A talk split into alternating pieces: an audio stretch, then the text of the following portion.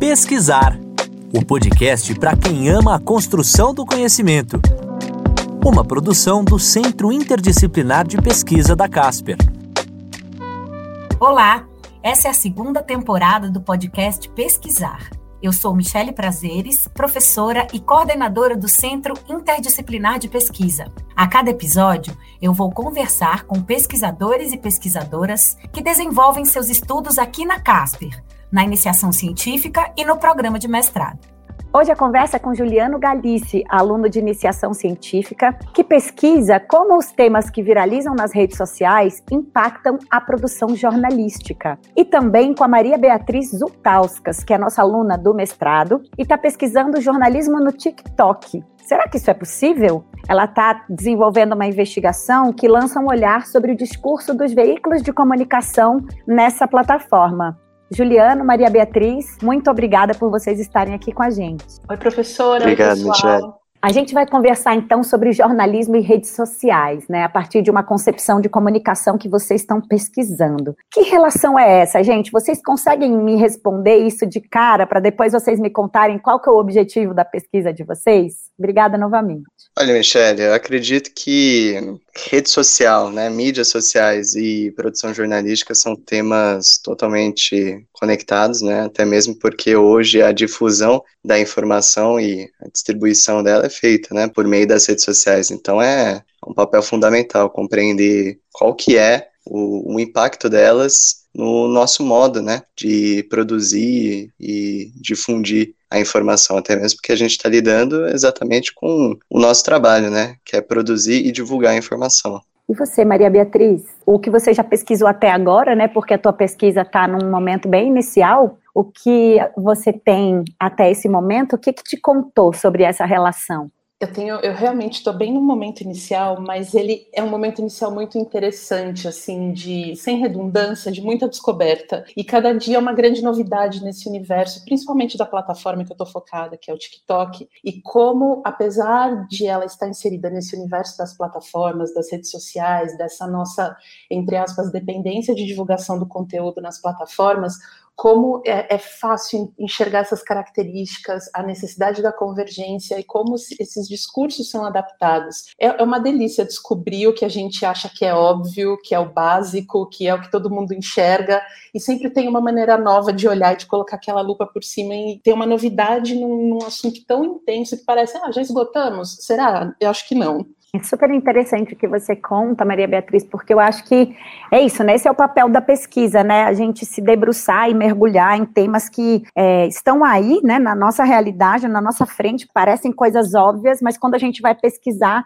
a gente percebe nuances, né? Conta um pouquinho melhor para mim qual que é o objetivo da pesquisa de vocês, Juliano. Detalha um pouco mais o teu objetivo e se você fez uma pesquisa mais bibliográfica ou se você olhou assim como a Maria Beatriz, para uma plataforma específica ou para uma rede social específica? Olha, assim como a Maria Beatriz, eu olhei sim para uma plataforma específica que é o Twitter, né? Toda essa pesquisa, na verdade, é produto de reflexões a partir de um episódio específico, né, da imprensa americana de 2020. Né? Então, a partir disso, foi feita aí uma revisão bibliográfica, né, de conceitos já consagrados no estudo de comunicação, mas que merecem um segundo olhar, né? Até pela descoberta do novo, que nesse campo nada está esgotado, como bem ressalta a Maria Beatriz, né? Então são conceitos de gatekeeping, quais que são os critérios de noticiabilidade, é, e a determinação do valor notícia que ganha novas faces num contexto de difusão de informação pelas redes sociais. Vocês dois comentaram, né, sobre as redes sociais como difusoras dessa informação, mas eu cada vez mais tenho a impressão de que elas não servem só para distribuir informações que estão, de alguma forma, entre aspas, hospedadas num repositório. Elas servem como veiculadoras mesmo, né, circuladoras dessa informação. Tem muita gente que se informa pelas redes sociais. Essas pessoas, elas cada vez menos migram para um portal ou para um site onde elas se aprofundariam nessas notícias. Esse tipo de relação apareceu na tua investigação, Juliano? Com certeza, Michele, porque esse ponto que você destaca é essencial. As redes sociais, claro, têm as suas particularidades, mas todas elas operam naquele esquema de feed, né, rolagem infinita. E a Maria Beatriz vai saber secar isso com bem mais precisão, porque o TikTok conseguiu explorar isso de uma maneira que está até chocando, né, especialistas, porque é uma rolagem infinita que, pô, todo mundo sabe, né, a gente entra no TikTok para ver um vídeo, fica lá duas horas, né, só rolando o dedinho, porque realmente é uma, uma coisa que mexe até com dispositivos, né, do nosso cérebro, dispositivos de recompensa, enfim, da novidade, né, e o Twitter, que foi a, a rede social a qual eu me debrucei mais, realmente tem, opera nesse esquema e as pessoas não migram, né? Elas podem até seguir, por exemplo, perfis de uh, jornais oficiais, mas não, não, vão para o site oficial do jornal. Elas se informam a partir da manchete que está ali no post. E existem muitas problemáticas a partir daí. Não necessariamente ruins, mas me refiro a novos, enfim, paradigmas, né? da informação nesse contexto novo de informação na internet e principalmente em redes sociais. Maria Beatriz, eu queria que você me contasse um pouco mais sobre o objetivo da tua pesquisa, justamente problematizando isso que o Juliano traz, né, que tem a ver com as, as redes sociais e essas plataformas de relacionamento, de entretenimento e de consumo, elas têm essas três vocações, né? A gente entra nelas para se relacionar, para consumir ou para se divertir. Então, é um lugar para fazer jornalismo? É isso que você está investigando na tua pesquisa? Conta um pouco mais sobre o teu objetivo. É isso que eu estou investigando e foi muito bom falar agora depois de Juliano, porque combina muito com o pensamento inicial quando eu tentei trazer o TikTok mais perto da minha vida como jornalista e esse mergulho no mundo acadêmico. Só para um contexto muito rápido, eu sou jornalista, eu comecei minha vida no impresso, então a capa da revista era o algoritmo de escolha da manchete era o editor. A gente não tinha essa interferência da máquina, da inteligência artificial. E as redes sociais trazem essa edição de conteúdo para a gente em algumas escalas que cabem um mergulho mais profundo. E o Juliano falou muito bem sobre se informar pelo Twitter. Muito tempo a plataforma foi considerada second screen, complemento à TV, ela já não é mais consumida dessa maneira. E eu tentei levar esse mesmo racional para o TikTok. Do mesmo jeito que eu estou falando, vou, vou personalizar um pouco aqui para poder contextualizar minha pesquisa. Da mesma maneira que que eu e alguns pares e pessoas que com quem eu trabalho na minha empresa abríamos o aplicativo Twitter para ter a, a, rápida informação das notícias do dia, será que eu consigo espelhar esse comportamento no TikTok? Será que a dancinha, o switch, a brincadeira tão característica daquela rede de vídeos curtos, ela pode trazer informação? Eu consigo nos perfis Uh, me informar, então eu tenho consumido o TikTok para tentar responder essa pergunta dessa maneira. Não abro nenhum aplicativo antes disso, já entrando um pouco da metodologia e para tentar explicar. Não consumo nenhum aplicativo, site, portal, nada antes do meu momento diário de informação pelo TikTok. Eu sou impactada pelas notícias do dia, o relevante me é apresentado, como ele é apresentado, como ele chega até a mim, o, o For You, esse, essa página tão incrível que, como o Juliano comentou, a gente fica preso lá e fica mesmo, tanto que o, o algoritmo que orquestra o funcionamento do TikTok, ele entrou para a lista da MIT como tecnologia tecnologias inovadoras de 2021. Então, eles sabem o que eles estão fazendo, eles sabem como me prender lá, segurar minha atenção. E agora, essa maneira de segurar minha atenção, eu só estou me divertindo, eu só estou me informando. Então, sigo nessa pesquisa cheia de metodologias e termos e observações e conversas para tentar entender. Uhum. Se, se esse algoritmo, da maneira que ele trabalha, o TikTok, a plataforma, da maneira que ele conversa diferente das outras plataformas, as próximas gerações teriam contato com a notícia dessa maneira? Eles conheceriam veículos tradicionais de jornalismo se não fosse o TikTok? É uma outra, um outro ponto de observação que eu estou tentando também ter uma resposta. Interessante, eu queria que vocês me contassem agora um pouco sobre método, porque com quais procedimentos metodológicos vocês vão conseguir responder essas perguntas que para mim não são nem um pouco simples, né? Pelo contrário, elas são super complexas e, e, é claro, né, que quando a gente faz uma pesquisa, a gente não está querendo dar conta, né, de responder tudo que está na ordem do dia em relação a esse assunto, mas justamente a escolha do procedimento metodológico é muito importante para contornar, né, para circunscrever o nosso, o nosso campo de, de questões, né? O Juliano mencionou, eu não tenho tantas respostas, eu tenho novas questões que surgem a partir disso. Então, qual foi o procedimento metodológico? O Juliano falou que está pesquisando o Twitter, a Maria Beatriz está pesquisando o TikTok, e que procedimentos vocês adotaram? Vocês selecionaram uma determinada quantidade de posts dessas redes? Vocês vão observar por um período delimitado de tempo? Enfim, que escolhas metodológicas vocês fizeram ou estão fazendo para chegar nas questões que vocês estão almejando né, contornar com esses objetivos? Olha, Michele, as questões, como você levanta, não são nada fáceis, né, de serem respondidas. A metodologia da pesquisa, eu a dividiria em três eixos, né? Ela começa primeiro por uma recapitulação desses episódios que eu citei no começo, na imprensa americana, né, de 2020. 2020 foi um ano e tanto para os Estados Unidos, não apenas por conta da, das eleições, também não apenas por conta da pandemia que mexeu com, com todo mundo, mas a gente acompanhou daqui mesmo, né, do Brasil, a ebulição social que se deu na, na sociedade sociedade americana em 2020, né? E para explicar esse primeiro eixo, acho legal a gente fazer essa breve recapitulação, né? Tudo começa no dia 25 de maio, com o assassinato, né, do, do George Floyd cidadão negro por um policial branco. E a partir daí, é claro, se espalham pelo país diversas manifestações, né, antirracistas, uma coisa que reverbera até no Brasil, com alguns protestos é, por aqui também. E, poxa, imagina como que se deu a discussão ali no debate público americano, né, principalmente no, na imprensa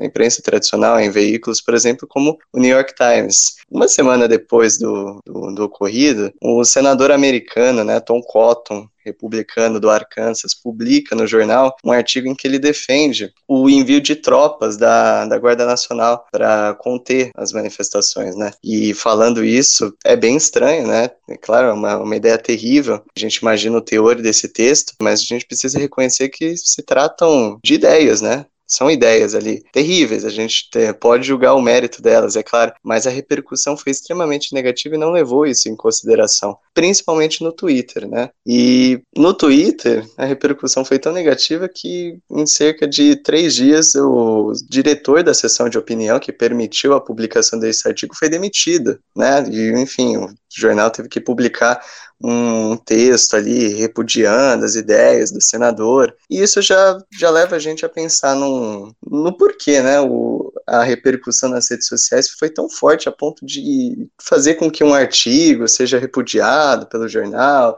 que o diretor da sessão de opinião seja demitido. E um mês depois desse, desse ocorrido, as tensões continuam, né? E uma colunista da, da sessão de opinião pede demissão, dizendo que o Twitter estava editorando o, o New York Times, né? E é a partir disso que a gente faz a reflexão e já parte para um segundo eixo, né, de uma revisão bibliográfica de conceitos de estabilidade relacionando eles com, o ambiente das redes sociais. E dentre alguns conceitos que a gente pode destacar, Michele, é, fica muito claro pelo próprio slogan do, do Twitter, né? Que é o que está acontecendo, o slogan do Twitter é What's Happening, né? E aí é o que está acontecendo.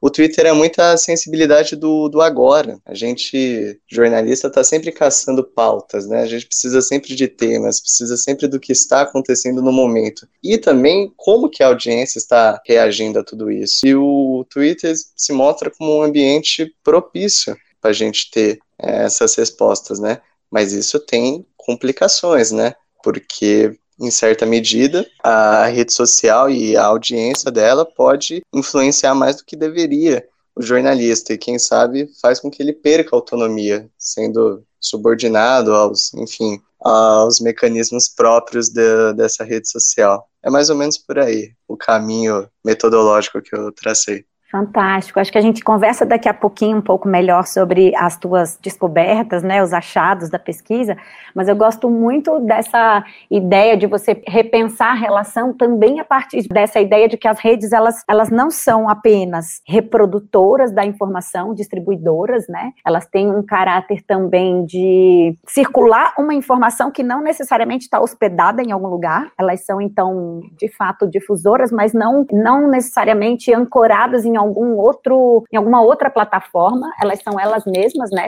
circuladoras de informação, sem necessariamente linkar para um outro lugar, e principalmente essa coisa do, do que viraliza, pautar os jornalistas, ou do que está é, sendo assunto na rede no momento, pautar jornalistas, né, acho que essa é uma inversão, digamos assim, da relação com as redes sociais, que é super importante da gente observar.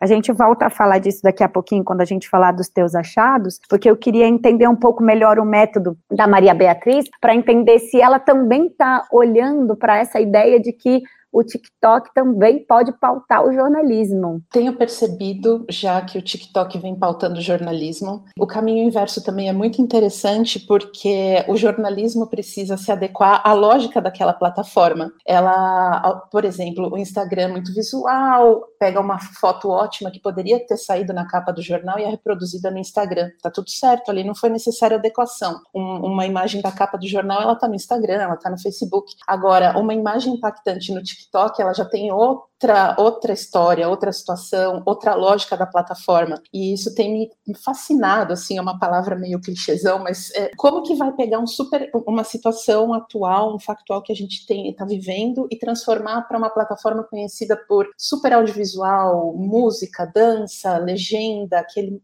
vários estímulos na tela ao mesmo tempo, e esse é um ponto que eu tracei como para ser observado. Como eu tenho trabalhado por enquanto minha metodologia, ela começou muito ampla e eu tive que traçar um funil estou afunilando, porque eu comecei com um panorama do jornalismo no TikTok no mundo. Como os veículos ao redor do mundo se comportam, quem está, quem não está. Afunilei para repórteres, a presença dos repórteres, eles complementam o que o, o, veículo apresenta, é mais ou menos uma, uma lógica da TV ou não, não que isso precise ser transposto. Passei a olhar local, América do Sul, tenho focado muito em Brasil, para entender bem o todo, para conseguir fatiar de uma maneira mais assertiva um dos pontos. Tenho traçado por isso, tenho feito muita revisão bibliográfica, tem, tem artigos novos, incríveis, sobre o TikTok, sobre essa descoberta dessa plataforma que ainda ela é super conhecida, ela bateu recordes de downloads, mas até que ponto a gente sabe o que ela pode trazer e o que ela vai proporcionar. Por enquanto, meu universo metodológico está assim. E gostaria de, no segundo momento, também fazer pesquisa sobre como as pessoas. Um, um questionário rápido e simples: quem consegue consumir notícias pelo TikTok, que tipo de notícias consome, se consome, se enxergam como notícia ou só como vídeo de entretenimento. Ainda estou nessa nuvem de palavras aqui, de observáveis. Você já se perguntou, Maria Beatriz, se você está pesquisando um tema que daqui dois, três anos pode não existir mais, e aí qual que vai ser o legado da pesquisa que está olhando para uma rede social que pode, sei lá,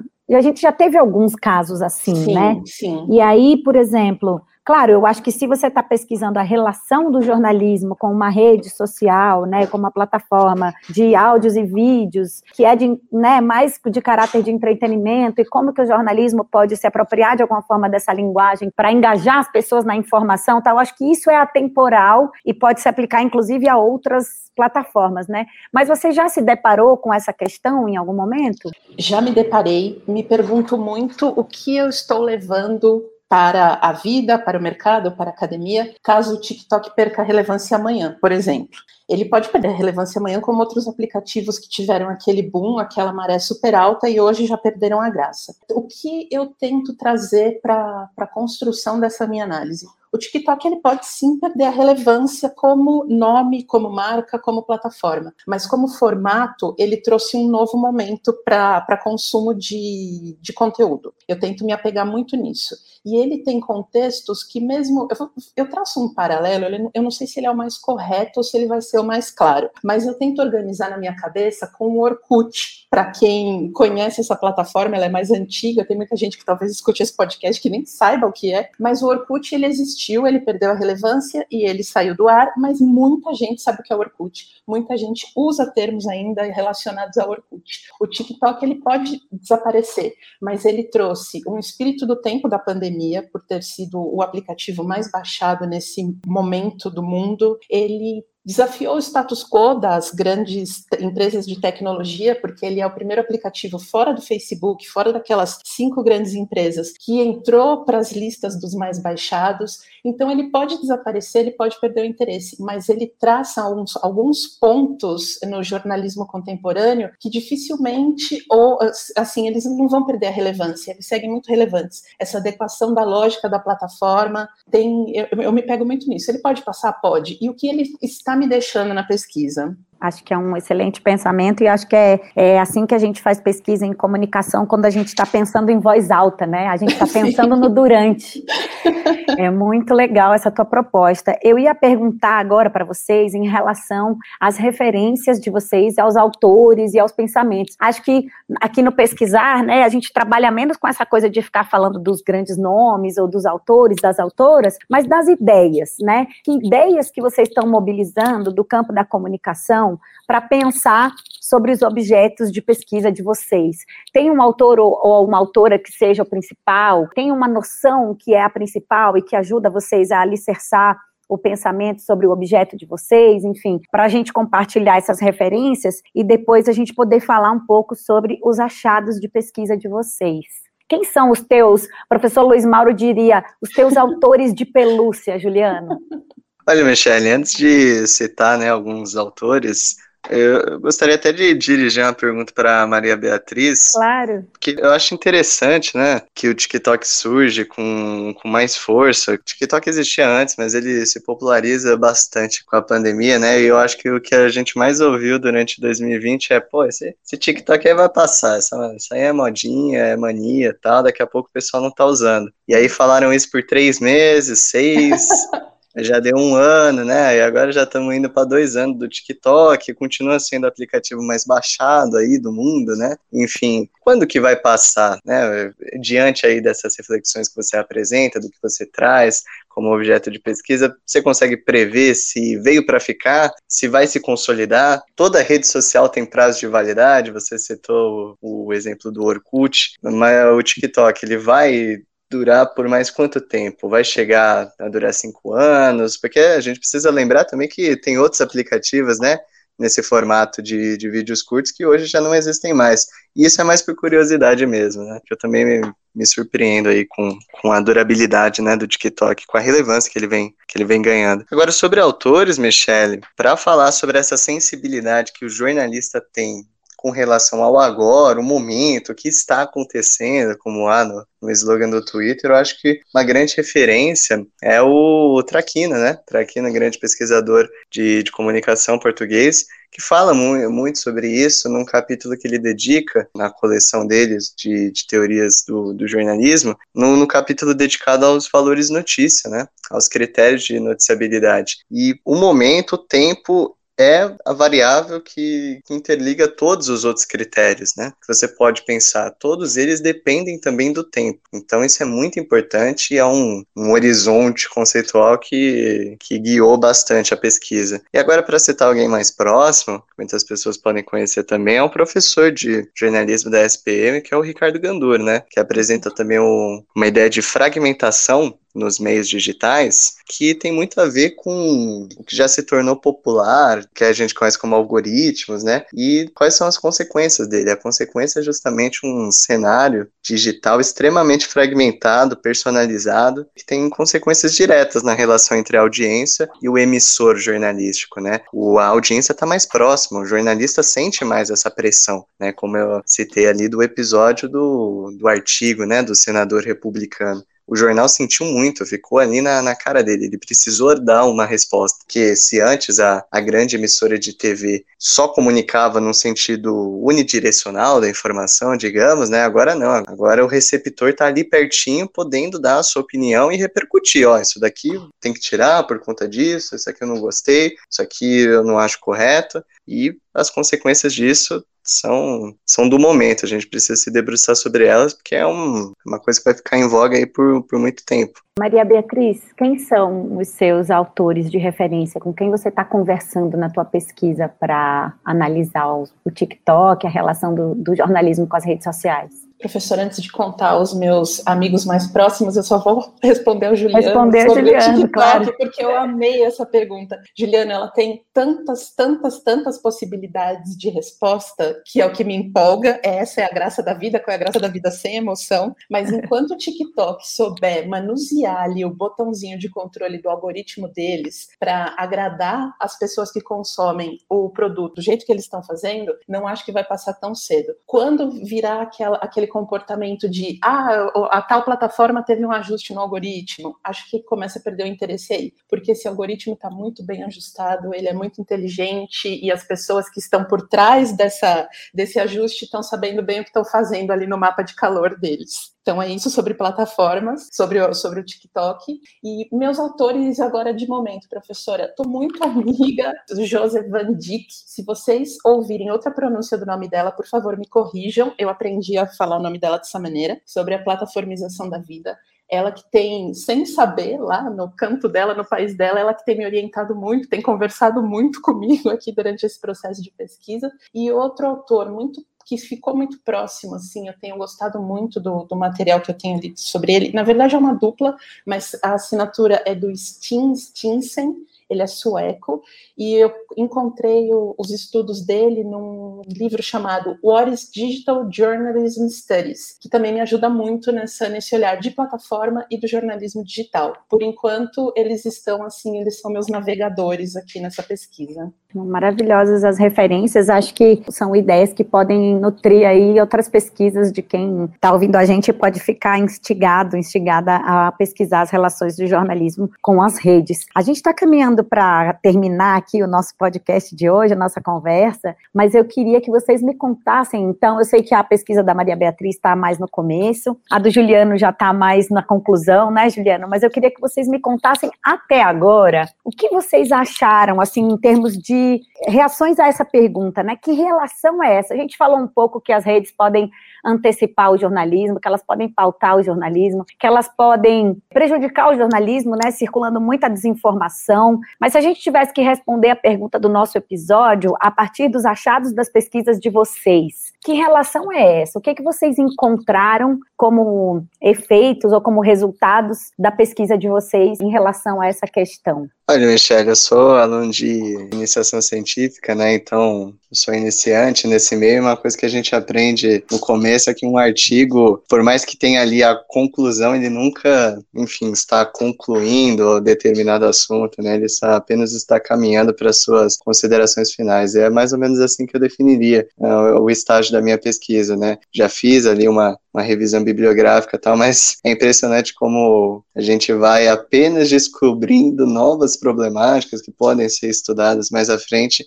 e nunca, na verdade, fechando determinado assunto, né? Talvez seja uma peculiaridade da pesquisa em humanidades. Mas o que eu posso dizer é que isso está realmente muito presente no nosso cotidiano, mais do que eu pensava, aliás, né? Na imprensa brasileira, a gente tem um, um exemplo muito palpável disso, né?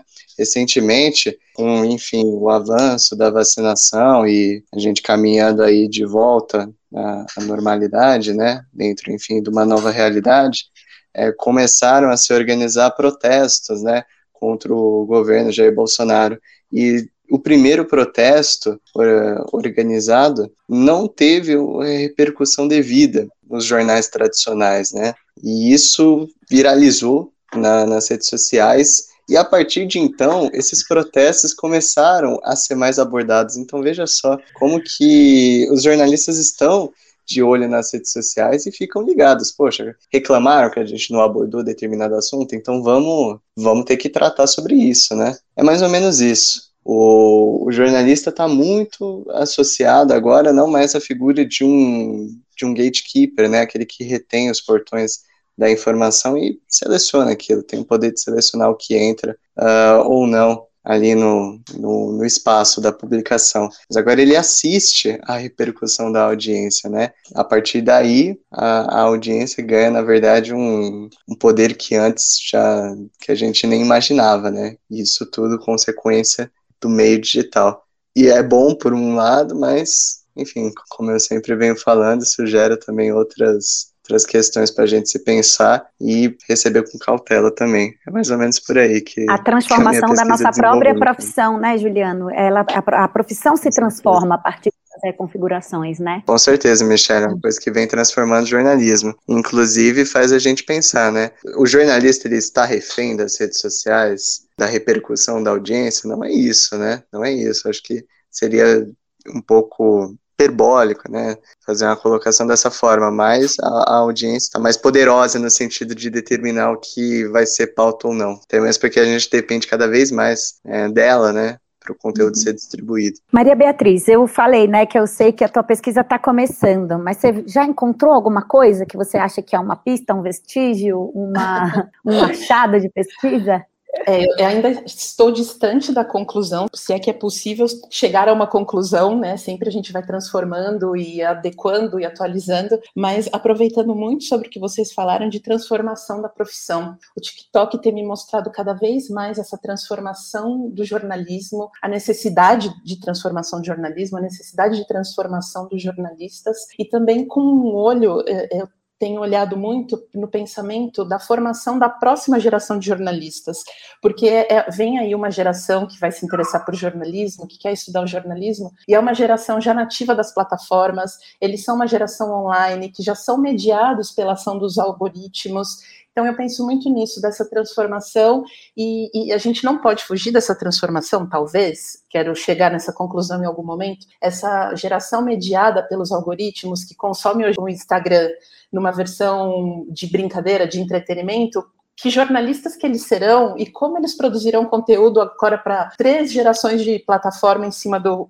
TikTok, por exemplo. Então eu tento observar pensando nesse futuro próximo que a gente tem também na academia com essa próxima geração. É difícil essa mediação, né, Maria Beatriz, porque eu acho que a gente que é da geração, não sei você, eu pelo menos sou da geração que transitou do analógico para o digital, né? Sim, então sim. a gente tem que se cuidar para não lançar sobre essas coisas um olhar de nostalgia e ao mesmo tempo eu tenho a sensação de que a volta dos cânones, ela é de alguma forma necessária para orientar esse futuro. E eu acho que a gente, de novo, está falando da importância da pesquisa para o futuro da comunicação, né? É então, são duas pesquisas, as de vocês, que vão apontar caminhos aí para esse porvir que é muito indeterminado, mas que é muito importante a gente pensar nele no durante, né? É muito importante. Eu fiz a transição do jornalismo impresso para o digital, tive essa oportunidade profissional de sair totalmente do, do papel e trabalhar com rede social, com portal, enfim. E fico imaginando essa transição que eu tive a oportunidade de passar se eu já fosse de uma geração nativa dessas plataformas. Como seria o pensamento? E eu não enxergo isso com saudosismo, pelo contrário, eu adoro o caminho que a nossa profissão, o nosso, nosso mundo de comunicação tem. É muito, muito, muito importante, muito interessante interessante, na minha opinião. Eu acho que a gente conversou aqui hoje, né, sobre duas pesquisas super importantes para pensar a relação do jornalismo com as redes sociais. Eu conversei com o Juliano Galize, que está pesquisando como os temas que viralizam nas redes sociais impactam a produção jornalística. Ele está pesquisando o Twitter e conversei com a Maria Beatriz Utauskas, que está pesquisando o jornalismo no TikTok. Juliano e Maria Beatriz, muito obrigada e pessoal, até o próximo episódio.